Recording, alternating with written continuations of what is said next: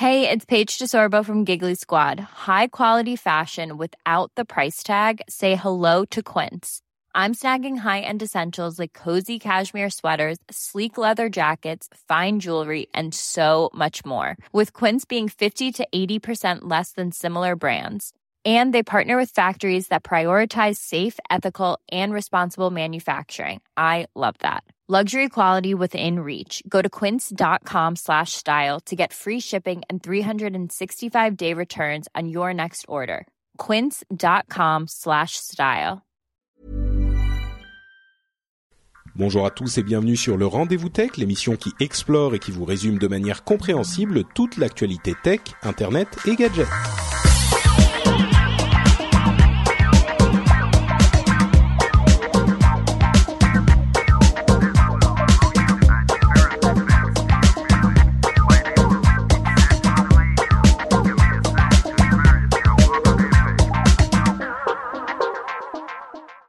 Donc à tous et bienvenue dans le Rendez-vous Tech, l'émission euh, où on vous parle de technologie, d'internet et de gadgets, où on vous donne l'enthousiasme de l'actu tech et où on vous la simplifie suffisamment pour que même votre grand-mère puisse comprendre tout ce qui se passe dans ce monde merveilleux. Je m'appelle Patrick Béja et je suis avec euh, mes camarades de Niptech, comme à peu près oh, tous les deux mois maintenant, ça va presque devenir une, une tradition. Euh, Benoît se joint à nous dans le Rendez-vous Tech pour commenter l'actu. Comment vas-tu, Benoît?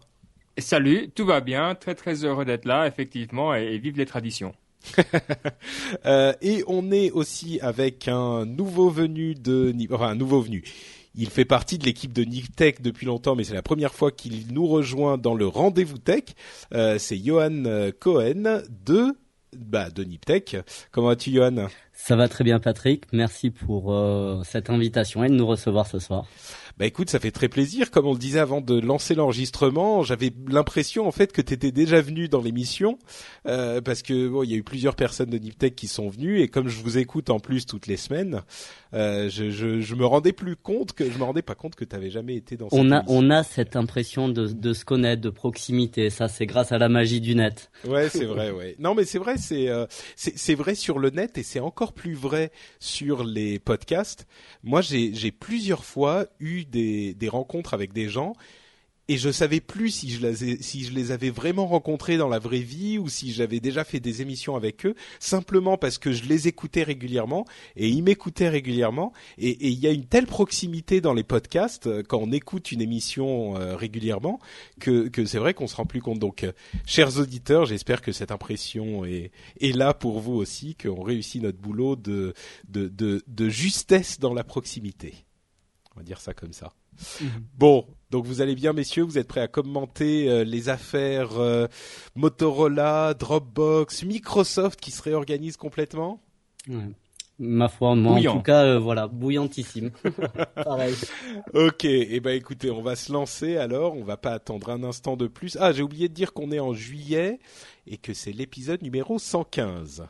Donc, premier sujet qu'on va vous traiter dans les trois infos à retenir, c'est le les rumeurs sur le Moto X. Alors le Moto X, euh, c'est pas euh, Speed Racer en moto. Euh, vous savez, il s'appelle Driver X, le l'ennemi de Speed Racer. Je sais pas si vous avez vu le film des frères Wachowski, Varkovski. Non, ok, j'ai Ah, fait un une, t'as une culture euh, qui est beaucoup trop étendue pour la nôtre, là. Bon, ok. Donc Moto X, c'est le prochain téléphone de Motorola. Et alors, c'est pas forcément le plus gros sujet tech de ces 15 derniers jours. Encore que l'actu s'est un petit peu calmé. On sent bien que c'est l'été et qu'il fait chaud, mais c'est pas forcément le plus gros sujet tech. Mais euh, j'ai trouvé qu'on parlait énormément de de, de, d'affaires gouvernementales ces derniers temps et j'ai voulu euh, parler un petit peu plus de choses euh, vraiment terre à terre presque dans le domaine de la tech donc du matériel de la technologie des choses enthousiasmantes. Donc euh, j'ai choisi de commencer avec ce fameux Moto X. Donc, comme vous le savez, peut-être, comme vous l'avez peut-être entendu, Motorola a été racheté par Google. Motorola, le fabricant de téléphones légendaire, a été racheté par Google il y a, ça fait quoi, un an, un peu plus d'un an maintenant? Quelque chose comme ça? Ouais, je pense un peu plus. Ouais. ouais, ouais, ouais, ça fait quelques temps et ils ont sorti des téléphones euh, entre temps, mais là, on commence à arriver au bout de ce qui avait été prévu avant le rachat par Google. Alors évidemment, tout le monde se demande ce qu'ils vont faire, euh, ce que Google va faire avec Motorola. Est-ce qu'ils vont leur donner des, des avantages, des privilèges par rapport à leur euh, OS mobile euh, d'Android. Et on commence à avoir une petite euh, vision de ce que ça peut donner avec le fameux Moto X qui est le prochain téléphone de Motorola qui devrait sortir qui devrait être disponible en août et dont on a vu quelques clichés volés, comme on en voit souvent dans ces domaines, euh, avec les, machines très attendues, et surtout, surtout, euh, une vidéo du fournisseur d'accès euh, Rogers Wireless qui est au Canada qui est une présentation de l'appareil euh, qui qui n'est pas encore officielle mais qui a l'air quand même plutôt pas mal foutu et plutôt crédible et qui détaille certaines fonctionnalités de ce fameux Moto X. Est-ce que vous avez vu la vidéo les gars? Alors je sais pas moi si j'ai vu la fameuse vidéo euh, dont, dont, tu parles parce que j'ai l'impression qu'il y en a pas mal qui ont été supprimées, euh, mhm. mais j'ai vu quelques vidéos effectivement là-dessus et c'est vrai que ça, ça a l'air plutôt bluffant comme euh, comme système. Ouais, comme fonctionnalité. Moi j'attendais que tu le décrives. Je, je eh ben, pensais que ça serait encore mieux. Oui, alors je vais le faire. j'ai en fait la fonctionnalité la plus intéressante dont il parle, c'est le Always On Google Now. Alors, qu'est-ce que ça veut dire le Always On Google Now? Ça veut dire que euh, vous, connaissez Google Now et vous connaissez le système euh, avec lequel fonctionnent les Google Glasses, c'est-à-dire qu'on tape un petit peu sur les lunettes et on dit OK Glass et on pose une question. Donc là, les lunettes reconnaissent la, commande OK Glass et vont euh, comprendre la question de la même manière que si on posait la question à Google en le tapant, sauf que là, il y a une reconnaissance vocale. Eh bien, pour le téléphone de Moto X, cette fonctionnalité serait activée et non seulement activée, mais en plus, le téléphone écouterait en permanence euh, ce qu'on dit. Donc, ça veut dire qu'on pourrait à n'importe quel moment, il est posé quelque part, et si on lui dit OK, euh, je sais plus quelle est la formulation, mais dans, dans, la vidéo, je crois que c'était OK Google Now. Mm, tout à fait. Oui, c'est ça, pardon. J'étais en train de bailler parce que je suis un peu fatigué. J'espère que ça s'est pas entendu. Euh, donc on dit OK Google Now. Euh, quel temps fait-il demain? Et là, il comprend la, requête, il l'analyse et il nous répond en parlant, de la même manière que euh, le ferait euh, euh, Google Now sur, sur Chrome maintenant qui fonctionne ou sur Google Glass. Donc, c'est une fonctionnalité plutôt intéressante. Euh, là où Siri commence à peine à avoir des rumeurs de capacité de fonctionnement euh, offline, c'est-à-dire sans avoir besoin d'être connecté à Internet, au moins il reconnaîtrait ce qu'on est en train de dire, au moins pour la dictée vocale. Euh, Google le fait depuis très longtemps avec sa reconnaissance vocale. là, Google irait encore plus loin en faisant une sorte d'assistant à qui on peut parler à n'importe quel moment. Alors ça existe déjà dans d'autres machines comme euh, la Xbox. Euh, ah, il y a ce genre de, de, technologies qui vont être implémentées, euh, qui sont déjà implémentées d'ailleurs. Euh, il y a d'autres produits qui fonctionnent de cette manière, mais sur un téléphone mobile. Sans doute surtout pour des questions de, de batterie, je dirais. Euh, on n'avait pas encore vu ça. Euh, des questions de technologie aussi, bien sûr. Ça vous, ça vous intéresse une fonctionnalité comme ça ou c'est un petit peu gadget à votre avis? Bon, euh, Benoît, Benoît, vas-y. Ouais, pour moi, alors c'est clairement le, le, futur de l'interface machine. Je veux dire, le, une des choses qui énerve avec Siri, et tu l'as dit fort justement, c'est qu'il faut attendre, c'est long, ça prend des secondes, ça part à un serveur, on ne sait pas où. C'est, pas une bonne expérience. Siri, c'est un peu un bide. C'est joli, mais c'est un gadget. Par contre, quand on arrivera à tout de suite la reconnaissance sur la machine et toujours euh, à l'écoute, alors là, oui. Et pour moi, euh, dans cinq ans, on se posera même plus la question. Ça sera le, standard euh, pour tout. Euh, et bon, bravo à Microsoft d'avoir montré le, chemin et d'avoir essuyé un peu les plâtres. Mais euh, avec la Xbox, tu veux dire Oui, oui, oui, exactement, oui. Euh, oui, sur les téléphones, ils ont peut-être encore un petit peu de chemin à faire. Hein. mais on en parlera peut-être après. Mais effectivement, moi, je prends tout de suite. et, je, je j'ai aucun doute sur la sécurité, etc. De toute manière, Google, c'est tout de nous. On est espionné de partout. On en a parlé très bien il y a deux semaines. Alors allons-y gaiement. Ouais, d'accord. Johan, toi aussi, c'est aussi enthousiasmant? Ça allait être euh, en, gros ce que ce que j'allais dire, euh, c'est-à-dire que enthousiasmant parce que oui, euh, le fait que écran en veille, juste le regarder puis l'heure s'affiche, je trouve ça très sympathique. Il y a pas mal de choses à mon avis qui qui, qui le seront aussi en termes de, de fonctionnalité. Là où j'aimais des réserves, c'est ce que vient de dire Benoît, à savoir le côté vie privée un petit peu, mais mais bon, on va peut-être pas forcément revenir là-dessus parce que s'il scanne en permanence ce qui est dit et ce qui se dit autour de nous, il y a, clairement des questions à se poser. Euh, et puis, euh, je sais pas, moi en tout cas, je suis vraiment utilisateur de d'Android et de Google Now euh, aussi. Euh, je trouve que les, fonctionnalités en français, elles sont pas encore terribles, terribles. Alors, je je sais pas si ça sera le cas aussi dans cette nouvelle version de Moto X.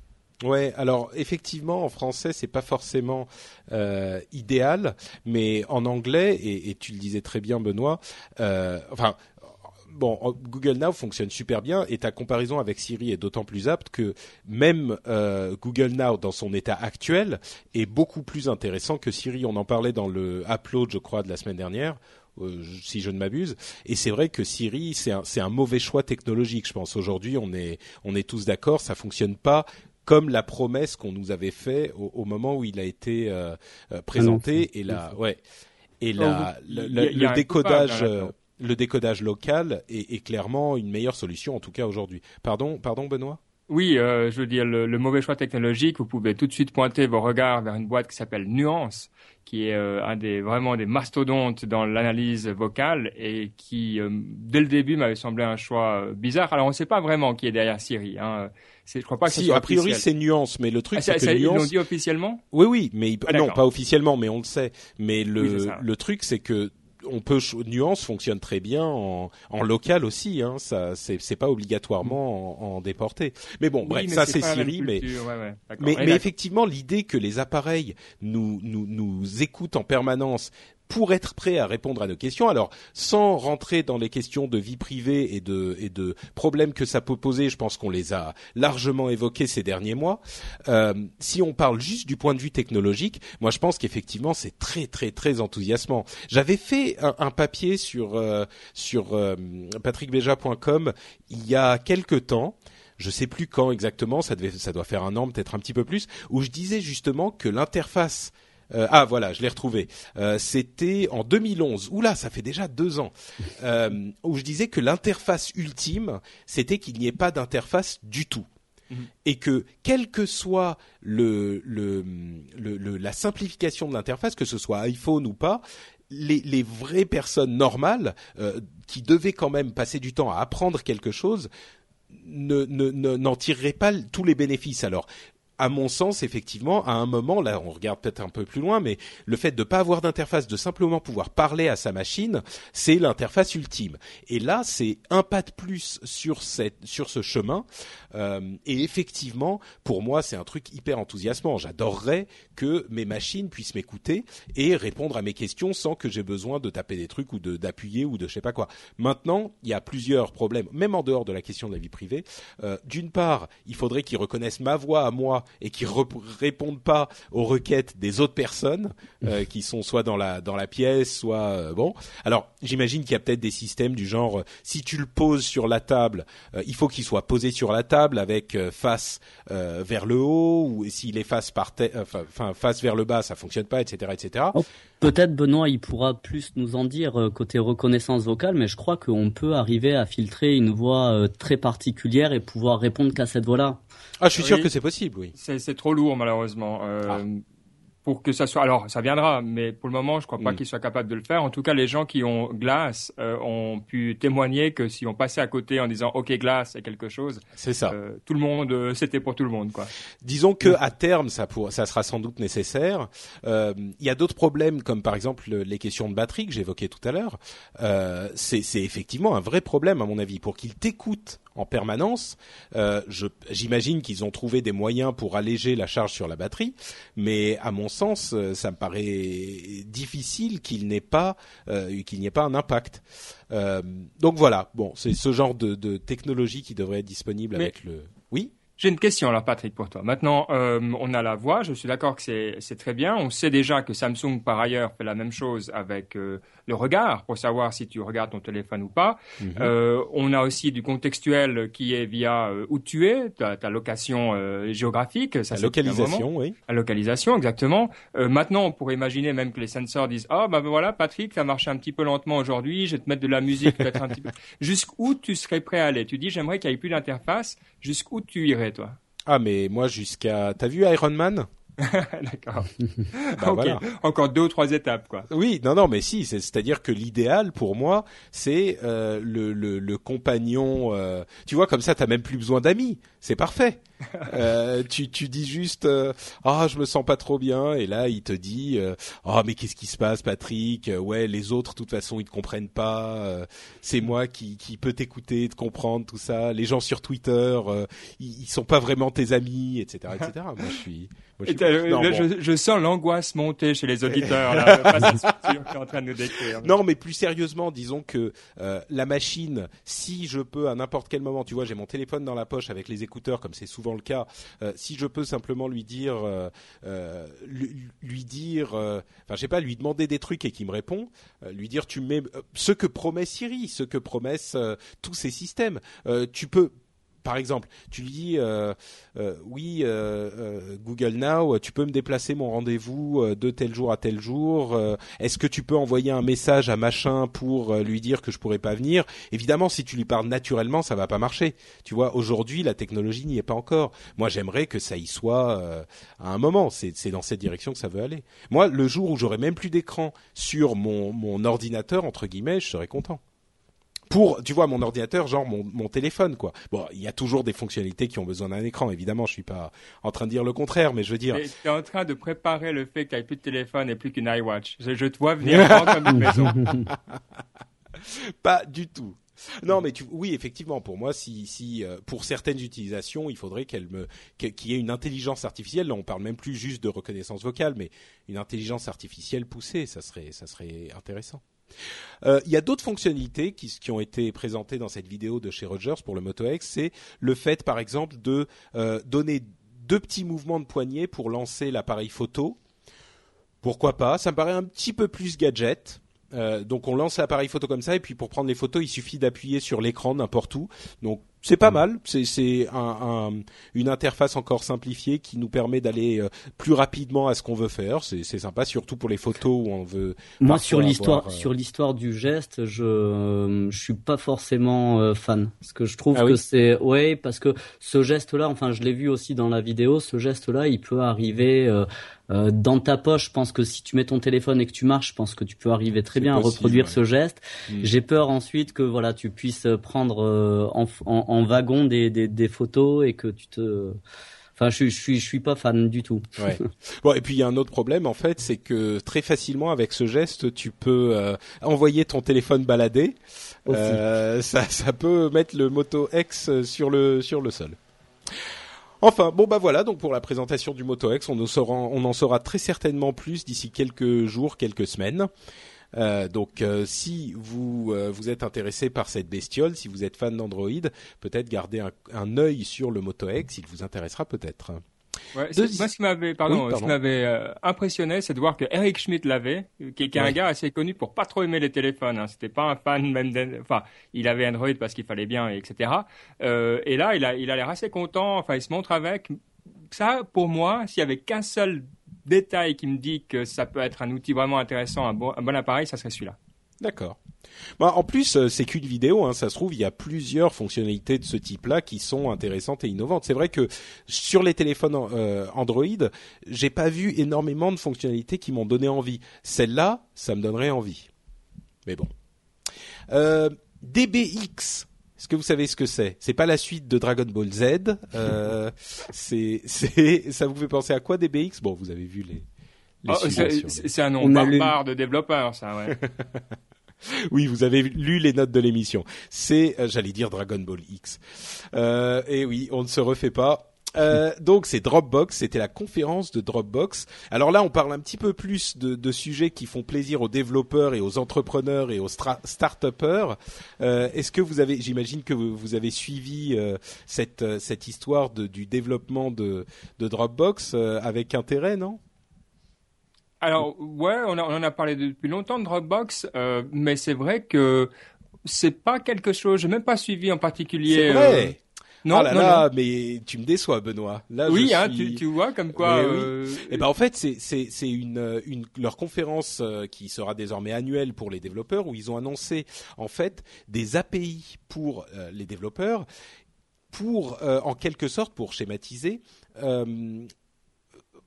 j'allais dire remplacer iCloud, on fait tout le temps la comparaison avec euh, avec Apple, c'est assez terrible parce qu'il y a d'autres systèmes du genre, mais c'est-à-dire qu'ils veulent fournir aux développeurs des outils pour leur permettre de synchroniser leurs données de, euh, de, pour leurs utilisateurs très facilement et très simplement. Et évidemment, on sait que Dropbox a une grande expertise pour la synchronisation des données euh, et des documents surtout, et donc ils vont appliquer cette expertise aux données. C'est-à-dire que si moi je suis euh, développeur, pour ceux qui connaissent pas Dropbox, c'est un système qui vous permet d'avoir un répertoire sur votre ordinateur qui sera synchronisé à travers tous vos ordinateurs et vos devices, qu'ils soient iOS, Android, Windows Phone, etc. Donc, si moi je suis développeur et que je veux utiliser ce système, je vais implémenter certaines fonctionnalités dans mon application et les données euh, de mon application vont être sauvegardées sur le compte de l'utilisateur, mais dans un dans un endroit caché euh, et quand mon utilisateur va ouvrir son, mon programme euh, dans, sur un autre appareil, eh bien les données seront synchronisées. Par exemple, on, on je dis les choses euh, complètement au hasard.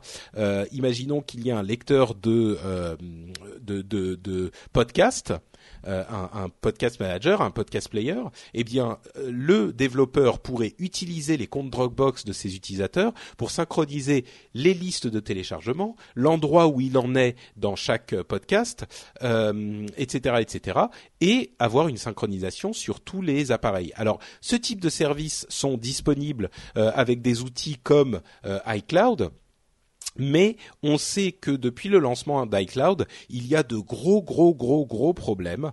Euh, ça fonctionne pas aussi bien que ça devrait, euh, et, on se rend compte que ce type de, de problème de synchronisation, en particulier pour les données, c'est un immense casse-tête. Parce que synchroniser un document, encore ça va, au pire tu peux garder les deux, euh, les, les, deux versions, au pire du pire si tu n'y arrives pas bien.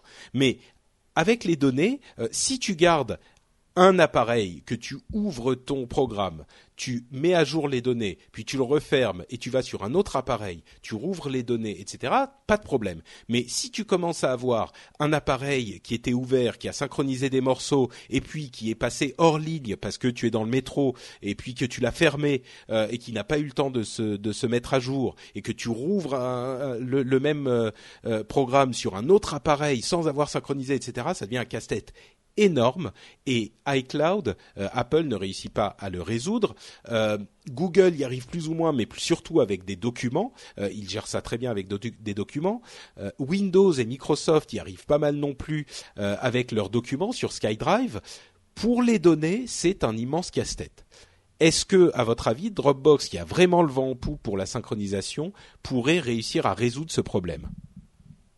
Ben, enfin, si je peux euh, intervenir là-dessus, euh, déjà, moi, j'ai été impressionné par les chiffres euh, qui ont été annoncés dans cette conférence. 175 millions d'utilisateurs, plus de 100 000 applications tiers qui utilisent déjà les API Dropbox à travers donc d'autres services qu'ils peuvent proposer, et quasiment un milliard de fichiers qui sont enregistrés quotidiennement sur les serveurs de Dropbox. Mm. Déjà, rien que là, j'ai eu un effet waouh qui a, qui, qui a duré très longtemps. C'est vrai que 175 millions d'utilisateurs, c'est énorme. Hein, pour pour vous donner une idée. Euh, euh, euh, ah, je vais plus avoir les chiffres en tête. J'allais dire les chiffres de Twitter, mais je sais plus combien ils en ont aujourd'hui. Google Plus, par exemple, c'est quelque chose qu'ils doivent être à 200 millions à peu près maintenant. iTunes, c'est 500 millions de comptes avec carte bleue. donc 175, c'est pas du tout ridicule, quoi. C'est ah même très impressionnant. Totalement. Là où c'est intéressant, c'est que, enfin, mais tu, tu l'as dit, il y a eu plusieurs éléments qui ont été si, euh, enfin, qui ont été annoncés. Donc euh, c'est vrai que euh, l'API Data Store c'était celle qui était le, le, le plus attendue, dans la mesure où auparavant, ben les, les, les applications tiers qui utilisaient l'API Dropbox ne permettaient pas cette fameuse synchronisation dont tu viens longuement de, de, de parler. donc c'est vrai que là-dessus, à mon avis, il y a tous les développeurs doivent vraiment être très très contents et, et quelque part Dropbox devait faire ce pas-là vers les développeurs s'il voulait toujours continuer à, garder son leadership dans ce genre de service. Donc euh, je trouve que c'est euh, un bon calcul qu'ils font, une, bonne ouverture. Euh, j'attends de voir maintenant ce que les, les applications tiers vont pouvoir nous proposer. Ah, c'est sûr que euh, Dropbox, en plus pour la pour la blague, euh, certains d'entre vous se souviendront sans doute que euh, Dropbox avait avait été une des cibles d'Apple à ses débuts quand ils avaient quelques millions d'utilisateurs. Steve Jobs avait voulu racheter Dropbox. il avait sorti le grand discours à, à leur fondateur. Vous savez, Dropbox c'est un produit, c'est pas un produit, c'est un c'est un outil qui peut s'ajouter à un OS, mais c'est pas un produit en soi. Et effectivement, ils ont donné tort à, Steve Jobs en développant un vrai produit qui a une vraie popularité. Et là, ils font une étape, ils franchissent une étape de plus euh, pour pour rentrer dans ce dans ce cercle. Euh, bon, d'une part, ils attaquent évidemment iCloud. Euh, directement, mais en plus pour rentrer dans ce cercle de, de la décentralisation des données, c'est-à-dire que les OS ne sont plus aussi importants aujourd'hui euh, par la force des choses avec l'arrivée de l'iPhone et l'ère du post PC. Euh, il y a, on est tous sur plein d'OS différents, sur plein de devices différents, sur plein d'appareils différents, euh, qu'ils soient Android, Windows, etc. Même sur Google, qui est presque un, OS tellement il y a de services. et les données et la synchronisation de ces données devient presque plus importante que les, les, les, les OS qu'on utilise, les OS sur lesquels les applications sont construites. Donc euh, effectivement, c'est une, euh, c'est une euh, comment dire une pas une innovation mais une, une transformation de leur euh, de leur service qui est subtile pour les utilisateurs finaux mais qui leur fait gagner en importance euh, encore dans le monde de la technologie en général et c'est une une très belle euh, ouverture une très belle deuxième étape pour Dropbox. Exactement, en, importance et en dépendance. C'est-à-dire quelque part, ils vont faire dépendre pas mal d'écosystèmes de, de, de, de, la facilité euh, de leur API et de, des applications qui vont pouvoir en, en découler. Tout à fait c'est devenu euh, presque un synonyme de, de mettre, euh, de stocker dans le cloud. Je sais pas pour vous, mais moi souvent, je parle aux gens, je dis, bah, mets sur Dropbox. Mais ce que j'entends par là, c'est mais le sauve-le quelque part où on peut tous avoir accès. Et, et c'est fort parce que c'est vrai qu'ils sont devenus, ben voilà, comme euh, Google le, etc. Tu sais cette espèce de de, de, de graal de tout mm. service, de devenir mm-hmm. presque un nom commun. Et eux, ils en sont pas loin à mon avis. C'est vrai, oui. Moi, j'ai. Alors, il y a très peu de gens que je connais qui n'utilisent pas Gmail, et à chaque fois que quelqu'un n'utilise pas Gmail, ça, je tic. Tu sais, ça fait genre, mais mais qu'est-ce qui, qu'est-ce que t'as euh, Pourquoi t'es t'es encore dans, tu vis dans le passé comme ça? Et euh, et c'est un petit peu la même chose avec Dropbox aujourd'hui. C'est euh, c'est un truc où quelqu'un, enfin tout le monde, tous mes amis autour de moi utilisent Dropbox, ils ont un mm. compte Dropbox et c'est un outil qui est devenu presque indispensable pour tellement il est pratique quoi et même les trois dernières sociétés avec lesquelles j'ai collaboré, euh, tout était sur Dropbox. Tous les documents, mm. euh, pas forcément secrets, mais tout ce qui était à, à partager, logo, euh, tout ça, sur Dropbox. Ah oui, c'est sûr.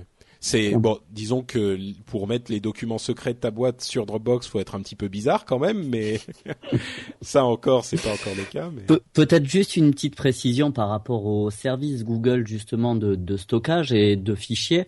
Euh, ce que tu faisais la nuance euh, par rapport à iCloud. Euh, moi, j'utilise pas mal Google Music ou tu sais tout ce genre de service dans lequel tu peux synchroniser entre multiples devices. C'est plutôt bien foutu hein, aujourd'hui ce que propose Google déjà. Hein. Tout à fait, tout à fait. Mais là, on reste dans le domaine des documents. Euh, c'est-à-dire que c'est un petit peu différent quand tu veux. Quelle, quelle nuance justement, parce que j'arrive pas encore totalement à saisir la nuance que tu fais par exemple par rapport à iCloud, mhm. euh, Dropbox et les autres services type Google eh ben Google te permet de synchroniser des documents, que ce soit les documents Google Docs ou autres, hein, des fichiers. Mmh. Euh, alors des fichiers sont des, des images avec sur Google Plus notamment, ce genre de choses. Euh, là où euh, et ça, il y a plein de services qu'ils font. Hein, et d'ailleurs il y a des services qui font ça pour les données aussi, mais le problème des données est encore un petit peu différent. C'est euh, des données euh, que, que vont utiliser une application, comme l'exemple que je donnais, l'exemple des, des podcasts euh, à synchroniser, l'endroit où tu en es dans le podcast, ou alors, je sais pas, pour prendre un exemple euh, plus simple, dans les jeux vidéo, tu as tes parties sauvées Ouais, à euh, tes parties sauvées peuvent être synchronisées entre différents devices. Il y a certains euh, développeurs qui le font. Euh, Mm, Pour mm. d'autres, c'est un peu plus compliqué. Tu peux avoir d'autres d'autres types de. de Non, de- d'accord. L'exemple avec le jeu, je, Ouais, ça- d'accord. ça- Donc, ça voilà. m'a- parlé. Et, et c'est vrai que en- en- fondamentalement au niveau de base, c'est c'est aussi des fichiers finalement, mais c'est pas exactement la même le même type d'utilisation, donc ça change un petit peu le problème. Donc voilà, on souhaite bon courage à Dropbox. Effectivement, une belle aventure pour eux. Euh, dernier des trois infos à retenir, dernière des trois infos à retenir aujourd'hui, euh, quand même le gros morceau, c'est la réorganisation de Microsoft qui a été annoncée il y a quelques jours de ça. Euh, Microsoft a, il y avait des rumeurs hein, qui couraient depuis un certain temps sur cette réorganisation en profondeur pour euh, adapter Microsoft aux défis d'aujourd'hui. Euh, entre parenthèses, dans leur long euh, blog euh, qui- qu'ils ont posté pour expliquer cette réorganisation, ils précisaient au début que Microsoft a déjà 37 ans. Vous vous rendez compte, 37 ans Mm. Euh, ouais. Et en âge de technologie, ouais, c'est. Eh oui. Je sais pas combien faire, dinosaures. 300, ouais. C'est oui, c'est ça. Ils ont en fait, tien. ils ont 3700 ans donc Microsoft, hein, c'est bien ça. Non, c'est vrai que c'est impressionnant. Et d'ailleurs, bah tiens, je l'ai- je l'ai mis à la fin de, de, de, de- de- des liens. Euh, je posais une question que je vais peut-être poser au début. Euh, la, la première chose en fait, la chose peut-être qui parle euh, au, au plus euh, au plus grand nombre, c'est que beaucoup de gens estimaient qu'il aurait peut-être fallu mettre Ballmer euh, dehors, Steve Ballmer qui est encore président de Microsoft. Et ça n'a pas été le cas dans cette réorganisation. Il est toujours à la tête de Microsoft. Il est toujours tout en haut de Microsoft. Euh, Est-ce que vous, vous êtes euh, de l'avis qu'il serait temps que Microsoft, enfin que Ballmer tire sa révérence et qu'il laisse la place à quelqu'un d'autre, ou est-ce que vous pensez qu'il est quand même euh, toujours à sa place à la tête de Microsoft? C'est c'est évident, c'est une réponse que c'est très très facile. Oui, clairement, Balmer euh, fait du mal à Microsoft. Tous les problèmes, euh, non, c'est une grosse partie des problèmes viennent de lui. C'est quelqu'un d'extrêmement politique qui détruit toute opposition, qui est malsain et qui fait de Microsoft une compagnie qui n'est que la moitié de ce qu'elle devrait être. Et moi, je suis très fâché avec Balmer euh, parce que voilà, Monkey Dance, euh, developers et tout ça, c'est sympa, mais à part ça, ça fait pas une vision. Et donc, c'est quelqu'un qui nuit à Microsoft activement. Et pour te dire, je partage de temps en temps avec des employés de Microsoft. Euh, quand même près du siège central et euh, c'est un avis partagé hein, je veux dire Ah, je suis sûr qu'il y a des gens de cet avis un petit peu partout. mais- Moi, je, suis un peu surpris par cette position, parce que en définitive, euh, Microsoft, tout comme les autres euh, sociétés, ont un conseil d'administration. Si vraiment il était si nocif que ça à, à la société, pourquoi est-ce qu'ils l'ont euh, maintenu dans, dans ses fonctions? Parce Donc que ça tu mets qui à la place quand tu as décapité tous les gens capables qui auraient pu prendre ta place Tu dans fais une, dans tu une fais- organisation qui, qui est devenue un coupe-gorge, qui est hyper politique? Alors, je, moi, je pense que le plus gros coup, c'est faire ce que Apple a fait il y a une euh, quinzaine d'années, c'est refaire venir Bill. Ah, mais Bill, il sauve le monde. Bill, il a autre Il a chose à faire. Ah ouais, mais bon, c'est c'est c'est moi. Enfin, ça me semble. S'il y a une personne à remettre, c'est lui. Ouais. Et là, et Bah, là, disons l'image que- de Microsoft, mais vraiment, ça prendrait un énorme coup. Oui, mais est-ce que Bill Gates aurait vraiment plus d'idées que les autres? Disons que moi, je te trouve un petit peu sévère, Benoît. Je sais qu'il y a beaucoup de gens qui partagent cet avis, euh, mais Ah, la version gentille, là. Ah, Oula, d'accord. Euh, bon, c'est vrai pour pour donner du du euh, du fil à ton grain à moudre, c'est ça qu'on dit. C'est vrai qu'il a, par exemple, euh, on, on se doute qu'il a un petit peu mis dehors Reozzi, qui, était l'un des visionnaires, Steven Sinofsky, qui était aussi l'un des visionnaires, etc. Donc c'est pas facile de le remplacer hein, pour pour répondre à, à Johan, parce que lui à la base, il est politique et il semblerait qu'il mette les gens dehors quand il commence à prendre trop de place, euh, quand il serait des des remplaçants potentiels. Alors c'est possible, mais moi je vois pas tout à fait les choses comme ça. Je trouve qu'au contraire, justement, euh, le fait que Microsoft ait déjà 37 ans, ce qui est un âge canonique dans ce domaine, et soit toujours aussi importants. Alors évidemment, ils sont plus aussi importants qu'il y a une dizaine d'années, mais tout de même, euh, Microsoft donc Windows reste totalement incontournable. Euh, le, la Xbox a euh, une place énorme. Euh, bon, même s'il continue à, à, perdre de l'argent, mais enfin, il ne gagne pas de l'argent chaque année. Mais euh, Windows Phone 8 était une, une direction nouvelle et intéressante. Ils auraient pu faire une copie d'Android. Windows 8, qu'on l'aime ou pas, et on a eu des débats sur le sujet, c'est quelque chose de vraiment intéressant.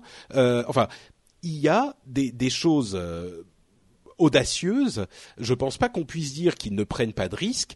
Et surtout, ils restent, euh, enfin, ils continuent à donner des résultats. Microsoft reste l'un des géants de la technologie et du net euh, aujourd'hui, alors que, si tu veux, c'est oui, on pourrait se dire Microsoft n'est que la moitié, et, et on le saura jamais. Hein, on peut se dire Microsoft n'est que la moitié de ce qu'il pourrait être, mais moi, ce que je te dirais, c'est que Microsoft est peut-être dix fois plus que ce qu'ils auraient pu devenir si quelqu'un n'avait pas bien géré les choses. Parce que en 37 ans, euh, on a le temps de disparaître, et surtout depuis le départ de Bill Gates et depuis l'avènement d'Internet, euh, Microsoft aurait largement eu le temps de devenir complètement euh, une société de seconde de seconde zone.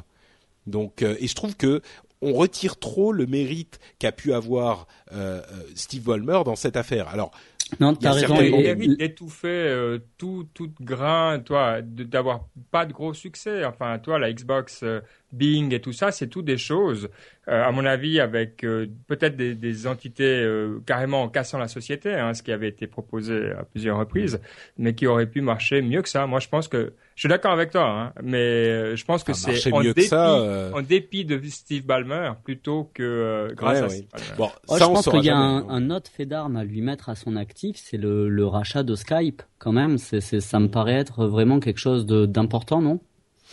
Je sais pas si c'est au niveau du à un tel niveau qu'on pourrait dire. Tu vois, c'est pas comme s'il avait racheté Twitter euh, au début de Twitter, quoi. Ouais. Euh, c'est oui, c'est enfin c'est certainement un énorme atout euh, stratégique parce que pour la voix sur IP, oui, c'est énorme pour la voix sur IP, l'intégration sur les, les, les hmm. futurs téléphones et, et le, le, tout ce qui peut être vidéoconférence et autres ouais, multi-device. Enfin, je pense qu'il y a pas mal de choses à faire autour de Skype et ils n'en sont qu'au début. Là, ils l'ont à peine à peine intégré, pour ainsi dire. Mais euh, je pense qu'il y a pas mal de choses à faire encore. Je sais pas si je le mettrais comme un fait d'armes au niveau de Bing ou de la Xbox ou de même si Bing n'a pas n'a pas eu le succès escompté et on le dit souvent même Windows Phone 8, même euh, Windows 8 RT n'a pas eu le succès escompté, c'est évident. D'ailleurs, il commence à, vendre au rabais les, surfaces RT, elles sont à 350 dollars bientôt euh, puisque la prochaine génération arrive. Mais bon, bref. Euh, revenons à la réorganisation elle-même. Vous avez suivi cette affaire, euh, peut-être plus précisément? Oui, oui, oui. Alors ça, je pense que le, le constat euh, de se, de se dire, le, but de l'organisation, tu me corrigeras, hein, c'est mhm. d'arrêter d'avoir des entités Microsoft dans tous les coins qui se tirent dessus. Et, donc ils ont réorganisé en, en quatre parties et le constat initial, il est tout à fait juste. Il faut que les différentes parties de Microsoft travaillent ensemble plutôt qu'un peu les unes contre les autres. Donc ça, c'est un constat qui, à mon avis, est, très bien posé. Par contre, je dois dire, je me souviens plus quels sont les quatre, euh, les quatre piliers de Microsoft maintenant.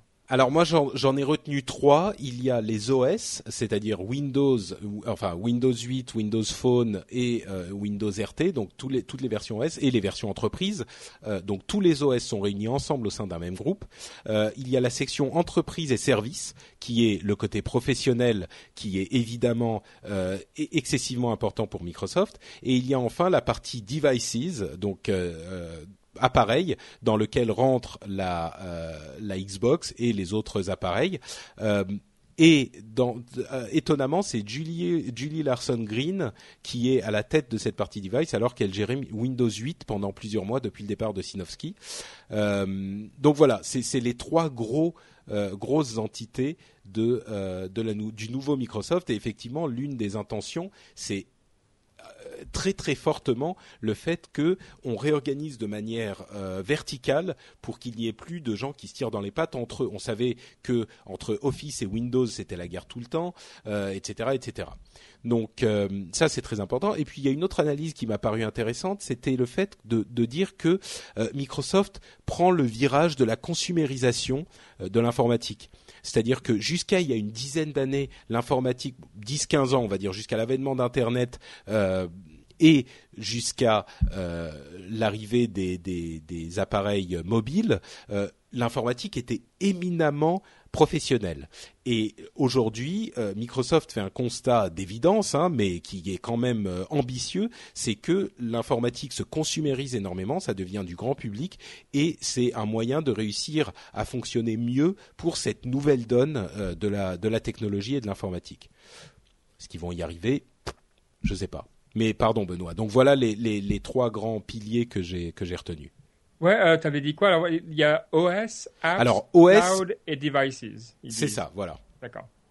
Euh, non, mais c'est extrêmement, c'est extrêmement bien vu. Maintenant, euh, la question, euh, et, et, je pense que tu as raison de commencer par ça, parce que finalement, et c'est ce que j'ai un peu lu, hein, là, c'est pas moi qui le dis, mais c'est c'est un petit peu son dernier grand chantier de ce que je comprends et euh, tout ce qu'on va retenir de lui, ça sera aussi en fonction de est-ce que cette réorganisation va fonctionner, est-ce qu'il va réussir mm. justement à, à, laisser une société capable d'aller de l'avant euh, après que les, les, deux fondateurs historiques se soient un petit peu retirés? Euh, en tout cas, c'est la, bonne façon de faire. Le gros problème euh, qu'ils vont euh, devoir euh, changer, il, suffit pas de mettre des nouveaux noms et puis de touiller un petit peu les, les chefs pour que ça change. Euh, il faut, à mon avis, quelque chose de plus spectaculaire pour vraiment que les gens commencent à travailler ensemble. Je ne sais pas si on peut faire ça. Euh, J'ai un doute, je dois dire. Moi, de ce que je comprends donc, Benoît, c'est vraiment une question de mentalité à l'intérieur même de Microsoft, où vraiment, euh, avant d'arriver à, réorganiser, on va dire, les chefs de service, il faudrait d'abord s'attaquer à ça culture. C'est oui, culture d'entreprise. Moi, je pense que la culture d'entreprise est pas mauvaise chez Microsoft. Hein. Et, et l'impulsion qui va être donnée par les nouveaux chefs, par exemple, euh, le nouveau euh, chef des OS, c'est Terry Meyerson, euh, qui était le, le, qui gérait la division Windows Phone. Donc c'est clairement une énergie différente. Il va sans doute y avoir une uniformisation entre tous les tous les appareils, euh, tous les OS. Euh, Julie Larson Green, qui était euh, sur euh, sur Windows et Surface qui devient la tête des, devices et, du studio. Euh, donc elle gère Surface, Microsoft, euh, Xbox, les souris, etc. Euh, les souris, les claviers, les accessoires et Entertainment, ce qui est intéressant. bon, il y a à mon sens du sang qui est aussi neuf qu'il peut l'être tu vois, c'est pas non plus que tu peux sortir quelqu'un qui vient de nulle part. Il faut quand même quelqu'un qui travaille chez Microsoft depuis un, un moment, qui connaît la société, qui connaît la culture. Mais là, c'est des gens qui étaient pas complètement à la tête de la tête. Tu vois, c'est pas qu'ils ont euh, dit bon, mm. toi, euh, avant tu gérais euh, tous les OS, maintenant tu vas gérer les, les les devices. Ils ont ils ont pris des gens qui avaient une solide expérience, mais quand même, par exemple, mettre à la tête de tous les OS le type qui gérait Windows Phone seulement ça me semble relativement audacieux. Donc euh, bon. je ne sais pas si tu as déjà commenté euh, là-dessus ou, si tu peux le faire, mais euh, le départ de comment il s'appelle notre ami Don Matrick qui part de Microsoft pour aller chez Zynga. Toi, ça t'a interpellé, ça t'a beaucoup parlé ou bon? Bon, c'est surprenant, disons que je peux pas trop commenter, étant moi-même mon, mon, vrai travail étant dans l'industrie du jeu vidéo, je vais éviter de commenter, mais c'est vrai que c'était un petit peu surprenant. Maintenant, si Hiring for your small business? If you're not looking for professionals on LinkedIn, you're looking in the wrong place. That's like looking for your car keys in a fish tank. LinkedIn helps you hire professionals you can't find anywhere else, even those who aren't actively searching for a new job but might be open to the perfect role. In a given month, over 70% of LinkedIn users don't even visit other leading job sites. So start looking in the right place. With LinkedIn, you can hire professionals like a professional. Post your free job on linkedin.com slash people today. La réorganisation était déjà en cours. Peut-être qu'il s'est dit, bon, bah, c'est l'occasion. Ça explique, hein. Il était sûrement pas dans les, dans les quatre, euh, C'est possible. Ce qui a de surprenant, c'est le choix de Zynga, non, peut-être? Oh, je sais pas. Tu sais, c'est quand même une grosse société, mais mais oui, effectivement, je peux pas trop commenter sur le sujet, donc euh, ouais. donc on va éviter. euh, mais bon, euh, ce qui est clair, c'est qu'ils lui ont certainement fait un deal qui lui a paru intéressant. Donc, euh, euh bon, bah écoutez, d'autres commentaires pour clore la chose ou on passe à la suite? Ah, on peut aller de l'avant. Allez, de l'avant. Euh, donc, on passe, on a fini nos trois sujets importants. Euh, on va parler maintenant des petites news et rumeurs qui nous ont interpellés pendant ces deux dernières semaines. Et évidemment, l'une qu'on ne pouvait pas rater, c'était euh, la, la, alors, on peut faire quand même la, la musique, la marche funèbre. Euh, c'est comment C'est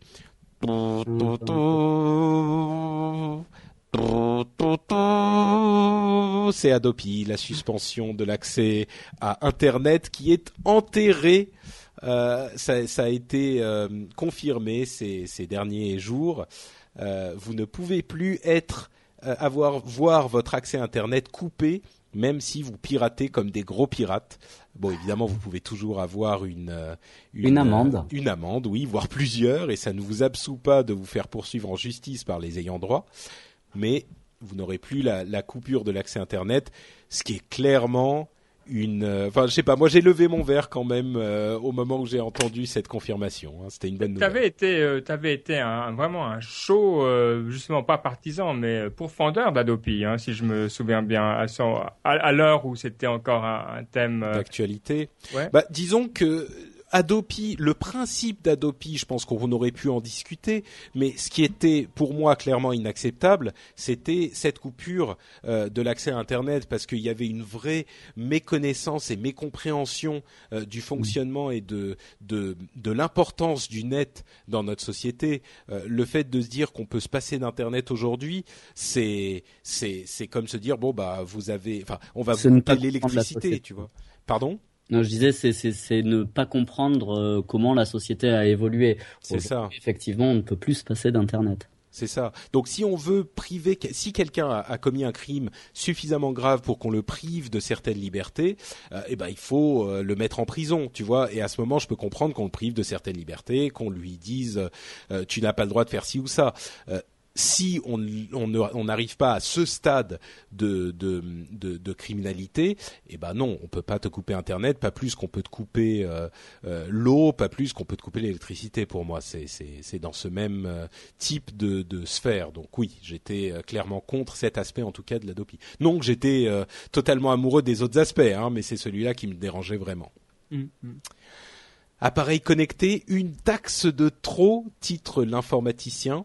Euh, vous savez qu'on a deux taxes qui sont en train d'être considérées pour euh, le le, le, les appareils connectés, il y a d'une part la taxe préconisée par le rapport Lescure, dont, Descure, dont on a parlé plusieurs fois, euh, et puis il y en avait une autre qui serait euh, prélevée tous les ans, qui serait une sorte de redevance euh, étendue euh, à tous les une appareils. Prolongation, peuvent... une, une sorte de prolongation de la redevance actuelle. C'est ça.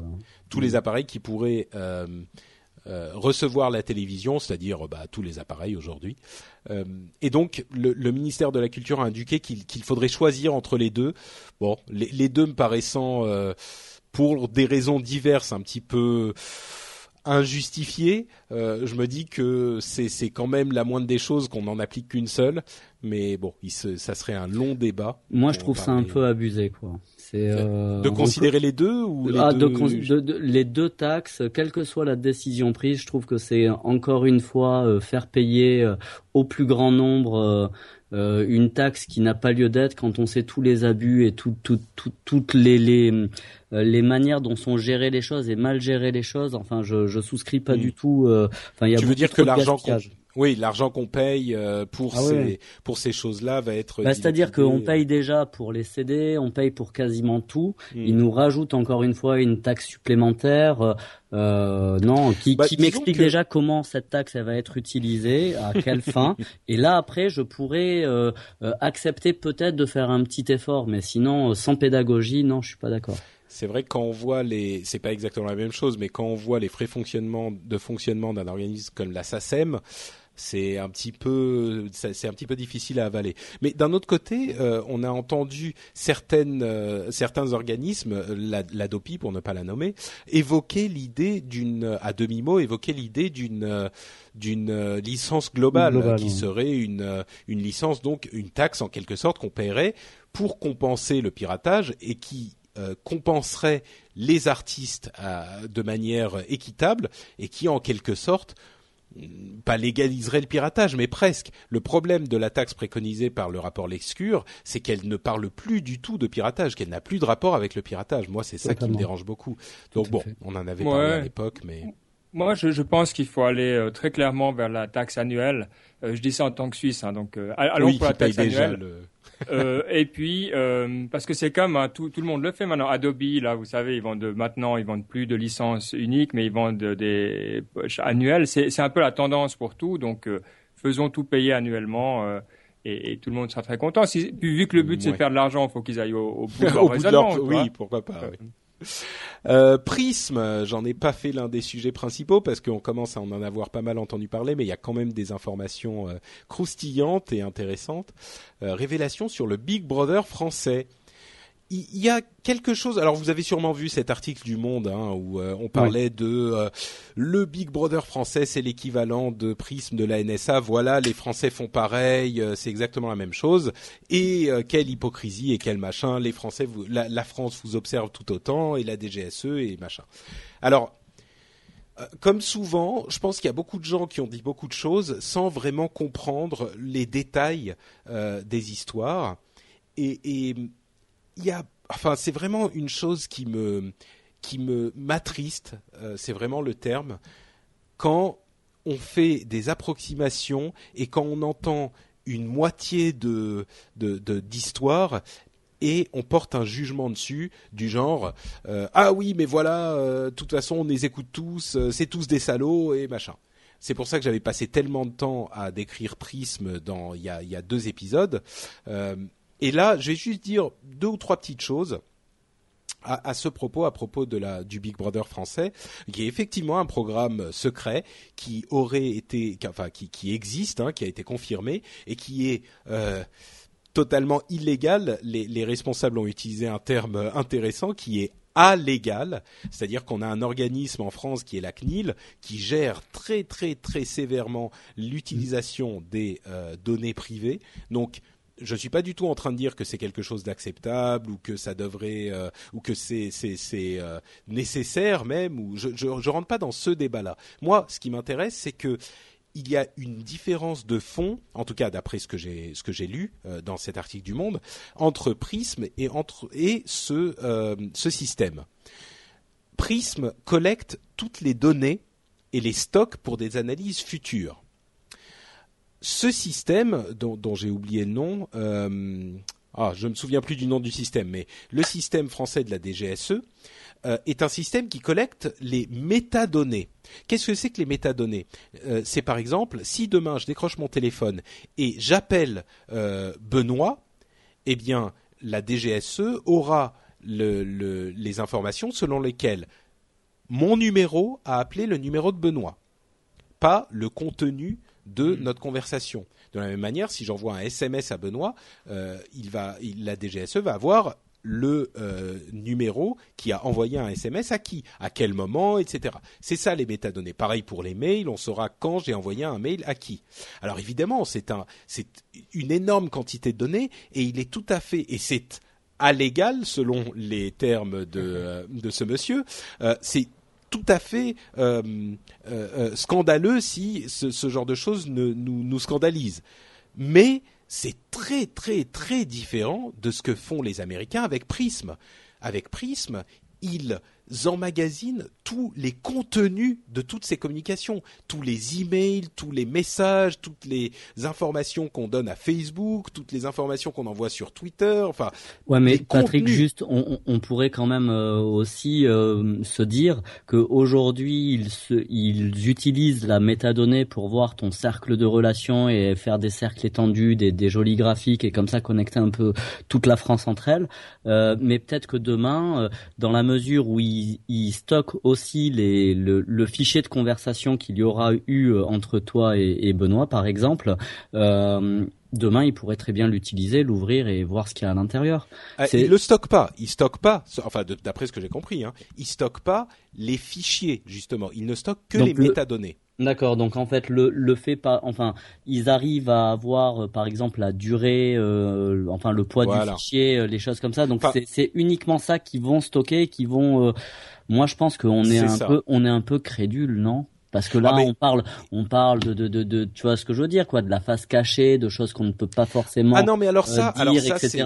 Moi, je pense que c'est juste un enfumage ces histoires-là. Tu sais, ce genre de ce genre de raisonnement, c'est incroyablement dangereux. On ah parle de ce qu'on sait.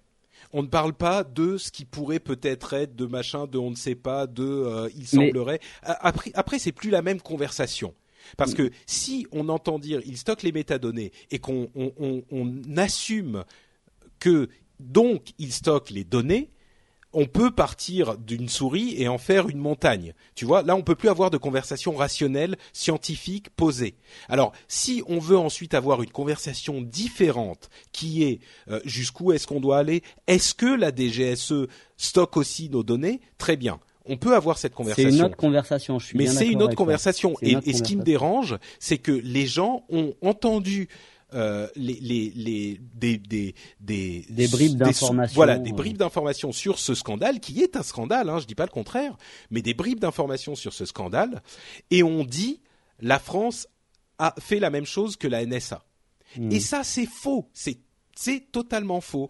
La, le, fait que, par exemple, le fait que euh, je sache que euh, la, la DGSE se dit, Patrick, je sais qui enfin, quel numéro il appelle, quand et pour combien de temps, je me dis bon, ça peut peut-être leur permettre de recouper des trucs et ils se disent si on a des euh, des, informations sur une personne qui s'avère être un terroriste. Euh, en ayant la liste des personnes qu'il a appelées le plus souvent à quel moment, je vais peut-être pouvoir remonter sur d'autres personnes. Ça me paraît raisonnable et ça me paraît pas être une euh, une invasion de la vie privée. Par contre, si on me dit la NSA euh, a dans ses stocks ou même la, la, la, DGSE a dans ses stocks le contenu des emails que tu envoies à Benoît ou le contenu des conversations téléphoniques, là ça me dérange beaucoup plus. tu vois, c'est ouais. Juste pour alimenter un peu la, discussion, moi je, je, voudrais juste te rappeler deux faits historiques de la mhm. société française. Le premier, euh, on va partir du plus ancien, c'est les fameuses écoutes téléphoniques de Mitterrand où on sait que les services secrets français ont clairement participé à de la vraie intrusion dans de la vie privée des gens euh, et ce à la demande du président de la République.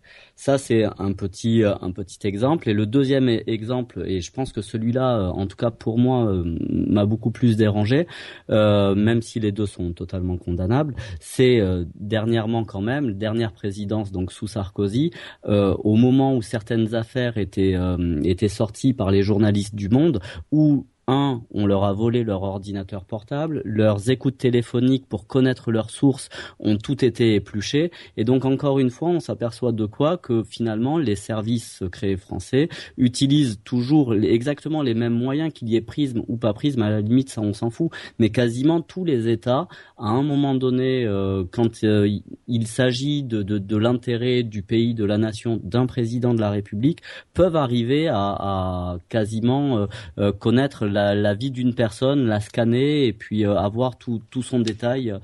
Euh, et là encore, Johan, ce que je vais te dire, c'est que ce que tu fais est extrêmement dangereux. C'est-à-dire que euh, dans une conversation posée et rationnelle, on introduit des argumentations qui sont de toute façon, c'est tous des salauds. Euh, ah de toute façon, de toute façon, enfin peut-être pas tous des salauds, mais de toute façon, euh, il y a toujours des problèmes d'écoute. Enfin, les écoutes téléphoniques de l'Élysée, qui sont évidemment très graves, qu'elles soient en 80 ou en, dans les années 2000, euh, ont effectivement toujours existé. Dans les années 80, on n'avait pas besoin de prisme. Donc c'est une sorte de, de, de, de méli-mélo intellectuel qui fait que on se dit ah bah regarde c'est dangereux, les gens nous écoutent, les gens nous mais machin. Je vois Là, vois pas, en fait Patrick ce qu'il y a de dangereux dans, dans dans ce que je rapporte dans la mesure où factuellement on sait que ça existe. Parce que bah, j'arrive pas à que voir je te réponds, le danger finalement. Parce que je te réponds. Parce que ici on parle d'une question très très précise qui est est-ce que la France, est-ce que la DGSE est en train de commettre, de commettre des actes répréhensibles euh, au, vu, au, vu, de la morale ou de la loi en faisant des écoutes sur la population française qui ne seraient pas autorisées. Et c'est ce problème qu'on établit et qu'on essaye de, de, de, de, mhm. comprendre. Et la question des écoutes téléphoniques de Mitterrand ou de Sarkozy sont finalement n'ont pas grand chose à voir avec ça. C'est le, la seule, le seul point commun, c'est que il y a des organismes d'État qui ont fait des écoutes et en plus, en l'occurrence, c'était des écoutes illégales. D'accord si tu veux, là, je, comprends, dans ce cas-là, je comprends la nuance que tu veux dire. Tu veux dire qu'en fait, d'un côté, il y a un système systématisé, global, d'une nation entière, voire même euh, de plusieurs nations d'écoute potentielle d'un système comme Prism, et d'un autre côté, ponctuellement, le fait qu'on puisse cibler euh, à travers les par exemple les deux exemples que j'ai donnés et donc euh, qu'on bah, puisse cibler des écoutes. Moi, c'est même plus, que ça. C'est même plus que ça. C'est que les écoutes dont tu parles, euh, je, je, connais moins bien le l'affaire le, de des, des, journalistes du Monde. les écoutes de euh, Mitterrand, c'était effectivement Mitterrand qui voulait savoir ce qui se passait chez des célébrités qu'il aimait bien et qui les a fait mettre sur écoute. C'est évidemment inacceptable. Euh, si effectivement on a volé des ordinateurs portables à des journalistes qui révélaient des affaires euh, compromettantes pour l'État, c'est évidemment inacceptable. Là, on est en train de savoir quel est le, le, cadre dans lequel travaillent les organismes de surveillance de l'État en France. Et en mélangeant ces deux choses, euh, on, trouble la question importante qu'on est en train de se poser. Est-ce que que fait la DGSE déjà? Que fait exactement la DGSE Il faut le savoir avant de dans. Dans ce cas-là, je vais, je vais reformuler dans ce cas-là ma pensée. Euh, non, je ne pense pas que l'État français, euh, euh, on va dire, nous espionne à tous. Mais oui, je pense qu'ils ont les moyens de le faire ponctuellement auprès de qui ils veulent. Mais bien sûr, mais encore heureux. C'était, c'était, oui, à la limite, ça serait ça, mm, je pense, plus, ce qui, ce qui se rapproche le plus de ma pensée. Effectivement, mais là, là, moi, ce que je te dirais, c'est ce qu'on disait à, propos de Prism il y a deux semaines. Encore heureux. Heureusement que l'État peut, et c'est ce que je dis à chaque fois sur toutes les affaires comme ça, à partir du moment où le cadre légal est respecté si le cadre légal est respecté, si on a un, organisme de police, euh, une force de police qui fait une enquête et qui a besoin de mettre sur écoute un, un suspect, heureusement qu'elle peut le faire. Alors ensuite, le fait qu'il y ait des abus et que euh, le président dise ah ben moi je veux mettre sur écoute euh, euh Dalida parce que j'aimerais bien savoir ce qui se passe dans sa vie et j'ai pas, ça me fait chier de descendre acheter People Magazine, Closer. Bon, effectivement, ça c'est répréhensible, mais heureusement que l'État et que les organismes de surveillance peuvent mettre les gens sur écoute. Là, la, la, la, grande question, c'est est-ce que la DGSE euh, a outrepassé ses droits? Est-ce que, est-ce que, et, s'ils le font, est-ce que c'est pour des bonnes raisons? Comment ils le font? C'est en fait, merci en tout cas, Johan, parce que tu m'as aidé à formuler exactement ma, ma, ma pensée. C'est-à-dire que pour moi, ce qui est important, c'est de comprendre ce que fait la DGSE pour pouvoir savoir si c'est bien ou pas. Et quand on dit la DGSE fait la même chose que la NSA, c'est faux c'est, enfin, d'après ce que j'ai lu encore une fois, hein, mais le fait de stocker les métadonnées n'est pas du tout la même chose que de stocker le contenu des messages. Donc, il y a une approximation qui, pour moi, est fausse et n'est pas euh, constructive. Bon, Benoît, t'es resté hyper, hyper silencieux là. Quelque Alors, on voit tout de suite euh, quand je suis en dehors de ma zone de confort euh, et, surtout ces, ces trucs-là. c'est vrai, moi, je suis, je dois dire, ça m'est tellement, ça, ça me touche pas beaucoup. Je suis, je suis entièrement d'accord, effectivement, euh, que c'est une histoire de cadre légal, que si on le dépasse, les gens doivent aller euh, en prison. Euh, le coup de allégal, il me fait bien rire. Je crois que je vais le ressortir à l'occasion. oui, ça c'est quand même fort, il faut avouer. Mais, mais c'est vrai. On, se, on se choque. c'est toujours, on, se choque de que l'État a, finalement le, le, monopole de la violence, mais en même temps, on en a besoin. Et c'est une discussion qui est, qui est éternelle, mais et, qui est saine d'avoir. Hein, mais Ouais. Bon. Plus d'infos euh, à suivre très certainement. On va faire l'impasse sur euh, la suite de ce qui est arrivé à notre pauvre Snowden, qui est encore euh, hébergé dans l'aéroport de oui, ah, comment il s'appelle? Tu, pourras revenir dans deux ou trois épisodes, il, sera encore là quoi. Encore que le, plusieurs pays d'Amérique du Sud lui ont offert l'asile, donc que la France a rejeté d'ailleurs. Euh, bon, bref, euh, sujet suivant. Euh, Twitter obligé de fournir les données des utilisateurs à la justice à propos du, fameux hashtag un bon juif. Vous vous en souvenez, on en avait parlé il y a quelque temps. c'est c'est pas quelque chose de nouveau. le jugement avait déjà été rendu. Là, il a été confirmé. Et donc Twitter est obligé de fournir les données euh, des utilisateurs qui ont euh, euh, participé à ce hashtag de, très mauvais goût suite à la plainte de l'Union des, des, étudiants juifs de France, de SOS Racisme et du mouvement contre le racisme, enfin le MRAP quoi. bref, il y avait tout un tout un tas d'organismes qui avaient assigné Twitter en justice et donc Twitter est obligé de euh, fournir ces informations sur les, personnes qui ont participé à ce hashtag. Et la raison pour laquelle j'en reparle là, à l'occasion de cette confirmation, c'est parce que je trouve que ça euh, colle bien avec ce sujet dont on vient de parler très longuement sur Prism et sur euh, ce que fait la, la, la, la, la DGSE et, et, le fait que j'aime toujours prendre le contre-pied euh, des gens pour essayer de, de, de, de, dire aux gens et de leur euh, de les obliger à considérer de plusieurs manières différentes le même sujet. Je l'avais fait à l'époque, je vais le refaire. Euh, a priori, on se dit le fait de devoir donner les noms des personnes qui ont fait des, des, des plaisanteries qui, qui, qui, sont limites de l'incitation à la haine raciale d'un tel mauvais goût, euh, on pourrait dire c'est une bonne chose. En France, il y a une loi. Euh, l'incitation à la haine raciale est punie par la loi. Il faut la respecter. Et une société américaine n'a pas à se soustraire à la loi française. Particulièrement quand les utilisateurs qui font usage de son service sont français. Là, si on fait un discours un petit peu euh, militant, on pourrait, on peut tout à fait dire ça.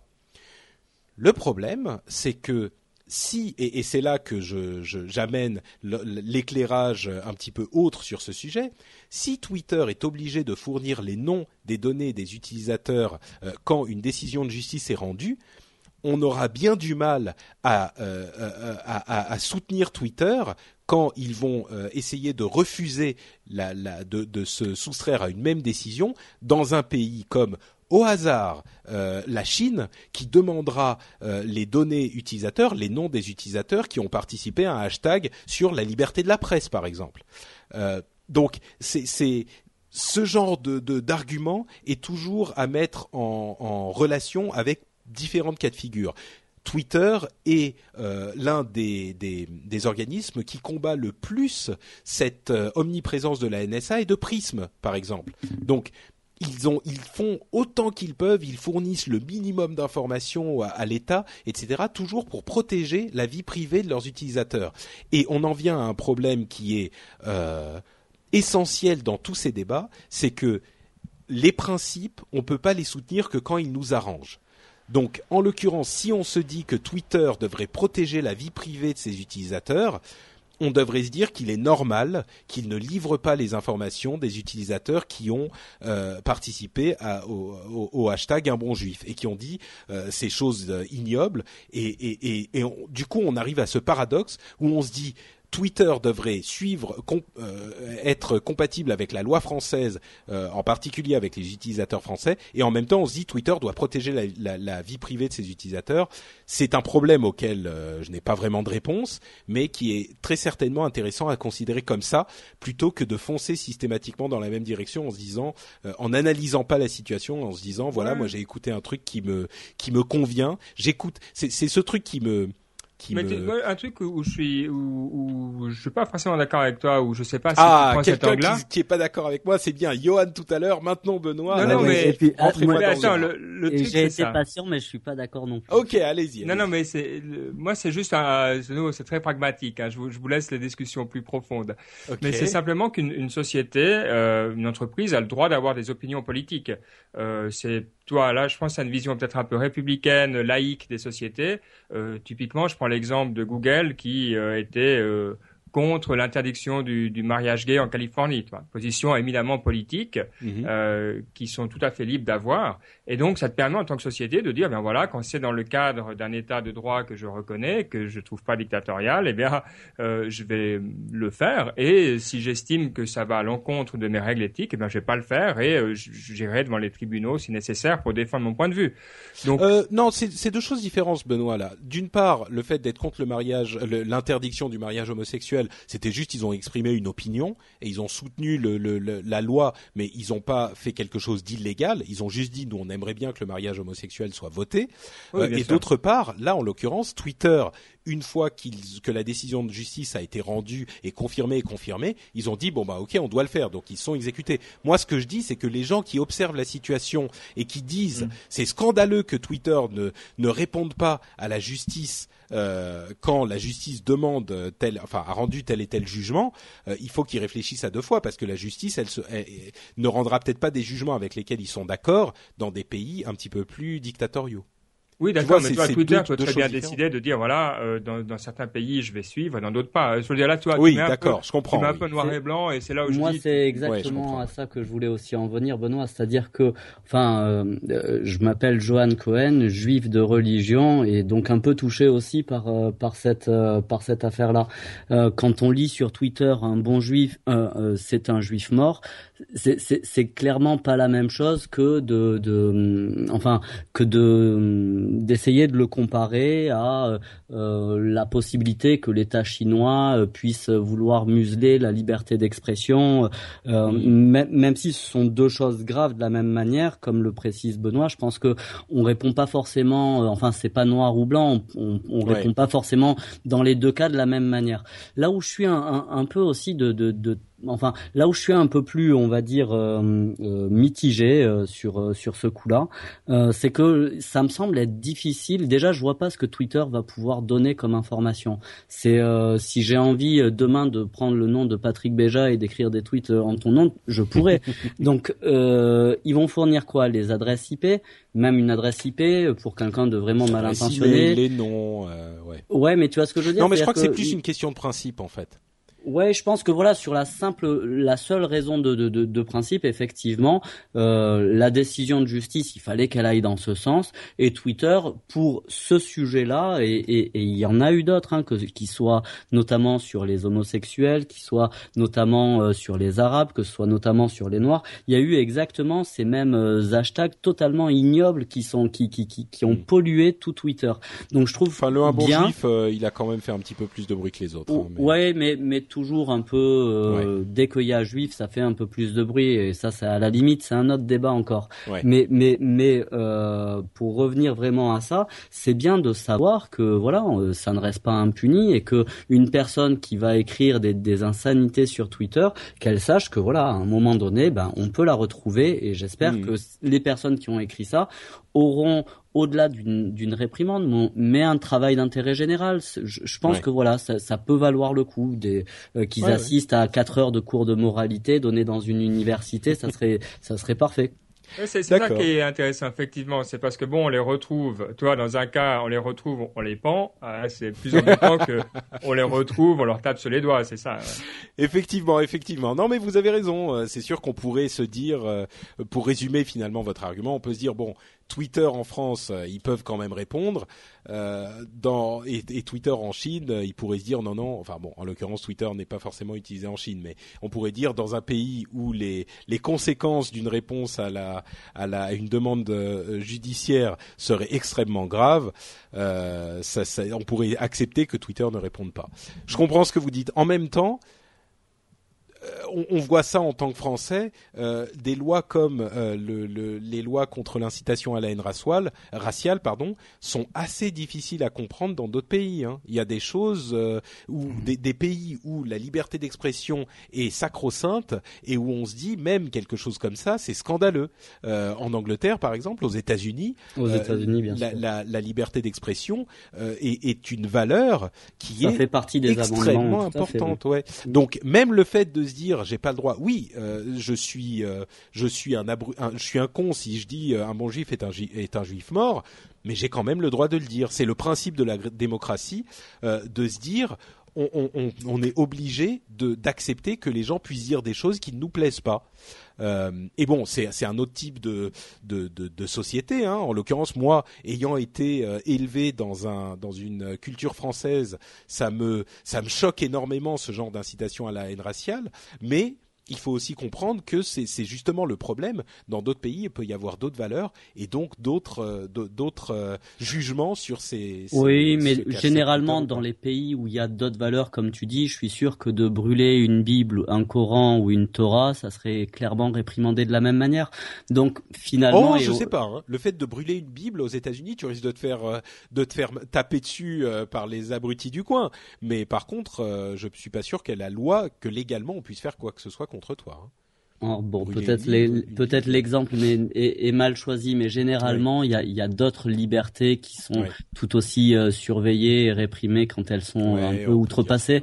C'est c'est dur d'essayer de de mettre face à face des des des, des valeurs morales de société et notamment des décisions de justice. C'est dur à comparer. Un peu comme toi, hein, élevé euh, au sein de la République française, je comprends et, et à la limite j'attendais euh, que que cette décision de justice soit rendue. Après, euh, voilà, qu'aux États-Unis, ben ils en aient rien à foutre, ben à la limite c'est leur problème et qu'ils disent ce qu'ils ont envie de dire. Euh, euh, pas de souci quoi. Mais moi, dans, dans enfin, quand j'ai vu dans les tendances françaises ce genre de choses et que tu appuies sur le hashtag et que tu lis des centaines de messages équivalents, bah à la limite, j'aurais préféré ne pas les voir quoi. Oui, non, mais je suis d'accord, je suis d'accord. Mais mais ouais, bon, on pourrait faire le débat pendant des heures, euh, c'est sûr. C'est J'aurais préféré ne pas les voir aussi, mais est-ce qu'on peut légitimement se poser la question Est-ce que la, la démocratie, c'est pas, de... de... moi, j'ai pas dit ils ont pas le droit de le dire. Hein. Ouais, ouais. Pas du tout ce que je suis en train de. Pourtant, la loi française euh, la loi française, dit qu'on n'a pas le droit de dire ce genre de choses. Bon, bref. Je suis partisan de chacun a le droit de dire ce qu'il a envie, etc. Mais à la limite, l'espace public tel que les Twitter et euh, mmh. Là, là c'est un peu plus dérangeant. Et tu sais, tu as, tu as pris l'exemple de, de l'Angleterre. Souviens-toi que ce, cette fameuse place dans laquelle il y avait des gens qui pouvaient venir faire des, euh, euh des grands discours, ils ont, ils ont interdit à l'époque de l'après 2001 tous les discours euh, faits par des personnes qui incitaient à la haine. Donc même dans ces pays-là, ils ont quand même restreint quand même le champ de, de, de l'espace de liberté. C'est vrai, c'est vrai. Bon, je suis content. Vous m'êtes rentré dedans, c'était euh, argumenté. Je suis, je suis satisfait. Et on va pouvoir arriver doucement vers la fin de l'épisode. On va quand même dire que euh, faire un petit plaisir aux utilisateurs de Windows Phone 8, euh, Path, Vine, Flipboard et Ipstamatic euh, arrivent sur Windows Phone 8 très bientôt. on n'a toujours pas de signe d'Instagram, mais ça devrait pas trop tarder, on l'espère. et dire aussi que le Lumia 1020 arrive bientôt lui aussi avec, euh, tenez-vous bien, un, un, un, appareil photo euh, PureView qui a combien? 13 millions de pixels? Oui, c'est quelque chose d'hallucinant. J'ai je, cru même voir une quarantaine, moi. Euh, oui, pardon, c'est 38, 38 euh, millions de pixels. Tu vois, même avec les 13, j'étais loin du compte. Mm, mm. C'est impressionnant, effectivement. Mais c'est l'appareil photo, enfin l'objectif qui fait cette euh, cette euh, cette taille, euh, et on pourra avoir des images réduites évidemment pour partager, etc. Mais bon, l'image plein écran, enfin pleine résolution, c'est 38 millions de pixels. Espérons qu'elles seront jolies. clair. Ouais, c'est intéressant. là, il faudrait des spécialistes. Je, je me demandais justement en achetant dernièrement un appareil qui finalement était le HTC One que j'aime bien. Euh, mhm. Mais il disait ouais on calcule plus les pixels. Enfin HTC a décidé de plus communiquer là-dessus parce qu'ils disent on arrive à un Ça stade. Sert plus à rien, ouais. C'est comme la, vitesse du processeur. Tu sais au bout d'un moment tu es mhm. là, t'es. On, on, nous disait il y a 5 ans 5 millions c'est génial il y a tout ce qu'il te faut. Et maintenant, on dit, euh, tu as 40 millions. Mais qu'est-ce qui fait la différence, toi? Qu'est-ce que c'est là Est-ce que ça change bah, la chaleur des couleurs? Est-ce que tu vois Bah, c'est la finesse, hein, quand tu veux. Oui, je sais pas. Enfin, en l'occurrence, c'est un 41 mégapixels pour dire euh, les choses comme il faut. Voilà, on va faire notre travail de journaliste. Euh, et euh, à vrai dire, ce qui va le plus changer, c'est la taille de l'objectif. En mm. l'occurrence, sur cet appareil, sur le 1020, l'objectif est bon, toujours évidemment même pas la taille d'un appareil photo dédié, mais il est beaucoup plus grand que sur les autres euh, téléphones. Euh, et ça, à mon avis, ça va donner beaucoup plus de clarté, des, images euh, beaucoup plus claires et beaucoup plus nettes en conditions de plus basse luminosité, etc. Ça, mais ça c'est bien. Je, franchement, je trouve bien que les téléphones commencent à se différencier un peu sur de hardware comme ça. Euh, toi, typiquement, tout le monde va pas aller dans un appareil euh, plus Comme grand, ça, oui. et- etc. Et c'est bien. Là, on, on retrouve un petit peu de variété. J'ai l'impression que enfin, on a un petit peu. Donc, bravo, Ouais. bravo. Ouais, ouais. Bon, moi je pense que c'est un appareil quand même qui est pour certains utilisateurs spécifiquement. Mais bon. Oui, oui, oui, absolument. Ouais.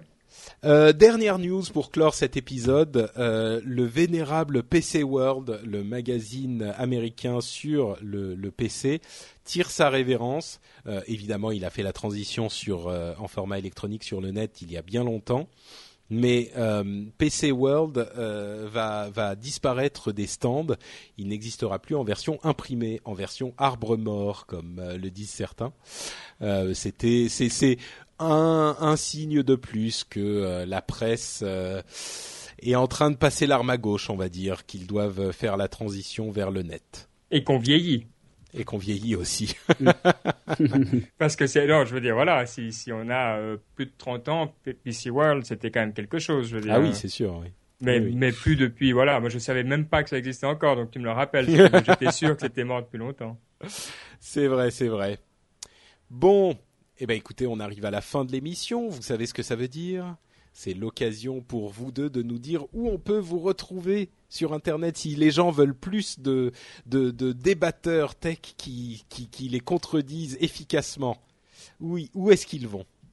Alors, pour euh, nous retrouver Niptech, hein, niptech.com, euh, on va faire un petit plug, on profite pour euh, le- une petite, la petite dernière des émissions de la famille Niptech, euh, la petite première aussi, euh, qui s'appelle NipDev. S'il y a des gens qui sont développeurs qui veulent comprendre un petit peu sur des sujets comme qu'est-ce que c'est des API, euh, pourquoi on utilise euh, un langage comme Scala, Ouais. des, des choses comme S'ils ça. sont développeurs, j'espère qu'ils savent déjà ce que c'est qu'une API quand même. Mais Ouais, mais tu sais, des, des fois tu travailles, par exemple, tu fais de la virtualisation, tu travailles euh, sur un certain domaine euh, et tu, à la longue, tu, tu sais plus vraiment en fait. Hmm, c'est pas faux, ouais. Donc euh, c'est c'est une très bonne remise à niveau et typiquement pour quelqu'un comme moi qui je code encore un peu, mais enfin moins qu'à mes heures glorieuses et ça me fait vraiment c'est une bonne remise à niveau, euh, un, un joli succès. Donc voilà, c'était le, le petit plug pour eux, Ni- NipDev. Euh, et sinon pour euh, les- tweets, euh, alors s'il vous plaît pas à caractère injurieux, at Bakerdy. Je, di- je dirais pareil pour le, les tweets, pas à caractère injurieux, et c'est at Johan Cohen. Super, merci à tous les deux. Euh, pour ma part, c'est at notepatrick, vous le savez, et vous pouvez retrouver cette émission, venir nous laisser des commentaires euh, sur le blog de l'émission sur frenchspin.com. Vous pouvez, c'est French Spin comme français et spin comme tournoiement. Hein, vous le savez, ça veut dire euh, la tournure française. Euh, bon, bref. Euh, vous pouvez aussi trouver l'émission Positron, dont le deuxième épisode est sorti la semaine dernière. On a encore plein de choses super cool à vous recommander. Des produits. Bah écoute, oui, ça marche pas mal. Ça marche pas mal. Les gens sont contents, les gens apprécient. Et, et l'idée de l'émission qui était de donner envie aux gens de, de, de découvrir des choses, de découvrir des films, des séries, des, des BD, de la musique même, euh, est plutôt réussi. Tout le monde dit que ça leur donne vraiment envie d'aller essayer ces trucs. Donc euh, voilà, le deuxième épisode s'appelle S'emmerder, c'est pour les cons. Donc euh, ça, ça, par- ça parle de, de soi-même. On l'utilisera comme quote un jour ou l'autre dans Niptech, comme citation. J'aime beaucoup. Mais écoute, c'est vrai, hein, franchement, Oui. c'est ça part d'un constat euh, euh, qui est aujourd'hui. On parlait de, on a parlé plusieurs fois de euh, l'ancien temps d'avant l'internet. Aujourd'hui, aujourd'hui, franchement, pour réussir à s'emmerder, euh, faut vraiment le faire exprès, quoi. On a tellement de de, littérature, de séries, de films, de, BD, de musique disponibles en juste en claquant des doigts pour réussir à s'ennuyer. Je sais pas, enfin, je sais pas qui y arrive, quoi. C'est donc bon, donc. Positron réussit à vous à vous euh, donner envie de, de découvrir plein de choses dans ces domaines. Donc euh, vous pouvez aller l'écouter. Je suis sûr qu'elle vous plaira cette émission. S'emmerder, c'est pour les cons. Euh, dernière euh, chose à vous dire quand même avant de se séparer, euh, on risque de se séparer, chers auditeurs, pour un petit peu plus longtemps que d'habitude. le prochain épisode risque de ne pas arriver dans deux semaines comme toujours, parce que je serai un tout petit peu occupé. On en profite pour te féliciter d'ailleurs. Ah bah merci, merci. ceux qui ont écouté d'autres émissions que je produis savent peut-être déjà que je me marie dans deux semaines, donc je serai encore fraîchement marié en, plein voyage, en pleine euh, euh, euphorie. Donc, euh, je vais peut-être pas enregistrer un nouvel épisode du Rendez-vous Tech immédiatement pour retomber dans des questions déprimantes de trolls, de d'écoute téléphonique. Non, c'est pas vrai. Il y a aussi des, des choses super enthousiasmantes de tech, mais c'est le milieu de l'été. On va peut-être laisser passer un petit peu de temps. on reviendra très certainement dans un mois avec un nouvel épisode, et je serai à ce moment Monsieur Béja, Bon, ok, je suis déjà Monsieur Béja, mais je veux dire, je serai Monsieur Béja marié à Madame Béja. Donc euh, voilà. Donc un nouveau Patrick. Un nouveau Patrick, exactement. eh ben bravo, félicitations. Ça fait Merci. Oh bah pas encore, pas encore. Il reste deux semaines. Hein. On ne sait pas ce qui veut se passer. Euh, elle peut changer d'avis, elle peut se rendre compte. Euh, tu vois, elle peut se dire mais attends, mais c'est qui ce ce mmh. ce, ce, ce... Tout, cet énergumène qui passe ses soirées à faire des podcasts. Ça. Donc on sait que si on t'entend dans deux semaines, on on pose pas de questions. ouais, voilà, exactement. S'il y a un épisode dans deux semaines, surtout personne ne pose de questions. Faites comme si de rien n'était. Euh, on en parlait tout à l'heure euh, de, mes podcasts et, elle me dit, et, je lui disais bon, euh, je vais peut-être pas faire un épisode dans deux semaines. Il y a, il y a quelques temps, je l'aurais peut-être fait, hein. mais là, j'ai décidé de ralentir un petit peu le rythme quand j'ai quand j'ai arrêté mes, mes, podcasts anglophones notamment, je me suis dit il faut pas que je sois aussi euh, psycho-podcasteur, euh, faut pas que je sois, je tienne absolument à avoir un épisode à chaque fois, en rater un de temps en temps, c'est peut-être possible. Donc euh, voilà, j'essaye d'être moins euh, complètement obsessif compulsif. Je suis moins psycho-podcasteur et du coup, du coup, je serai peut-être un petit peu plus marié. Voilà. Donc, euh, ce qui est pas mal non plus. Ouais, moi je suis très content et très excité. Je sais pas si on peut l'entendre, mais je souris depuis qu'on a commencé à parler de tout ça. euh, voilà, bah écoutez, je vous fais de grosses bises à tous. Euh, je fais une bise particulière à tous ceux des auditeurs qui se marient aussi euh, pendant ce mois de, de, juillet ou au mois d'août. Allez, soyons soyons larges. Je suis sûr qu'il y en a quelques-uns. Et puis on vous donne rendez-vous donc dans le prochain épisode euh, du Rendez-vous Tech. Merci à vous deux d'avoir participé et à très bientôt. ciao. ciao. ciao.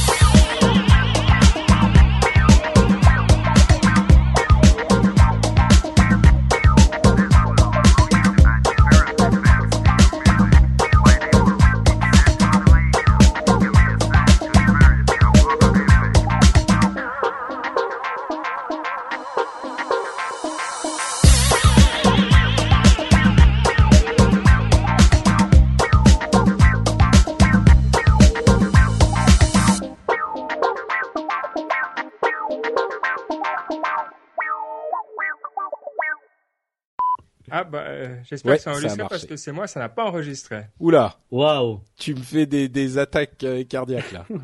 Pourquoi ça n'a pas enregistré euh, Si si c'est bon hein, chez moi mais. Ouais parce que j'ai parce que j'ai oublié d'appuyer sur le bouton record, j'ai appuyé sur hijack et j'ai pas appuyé sur record.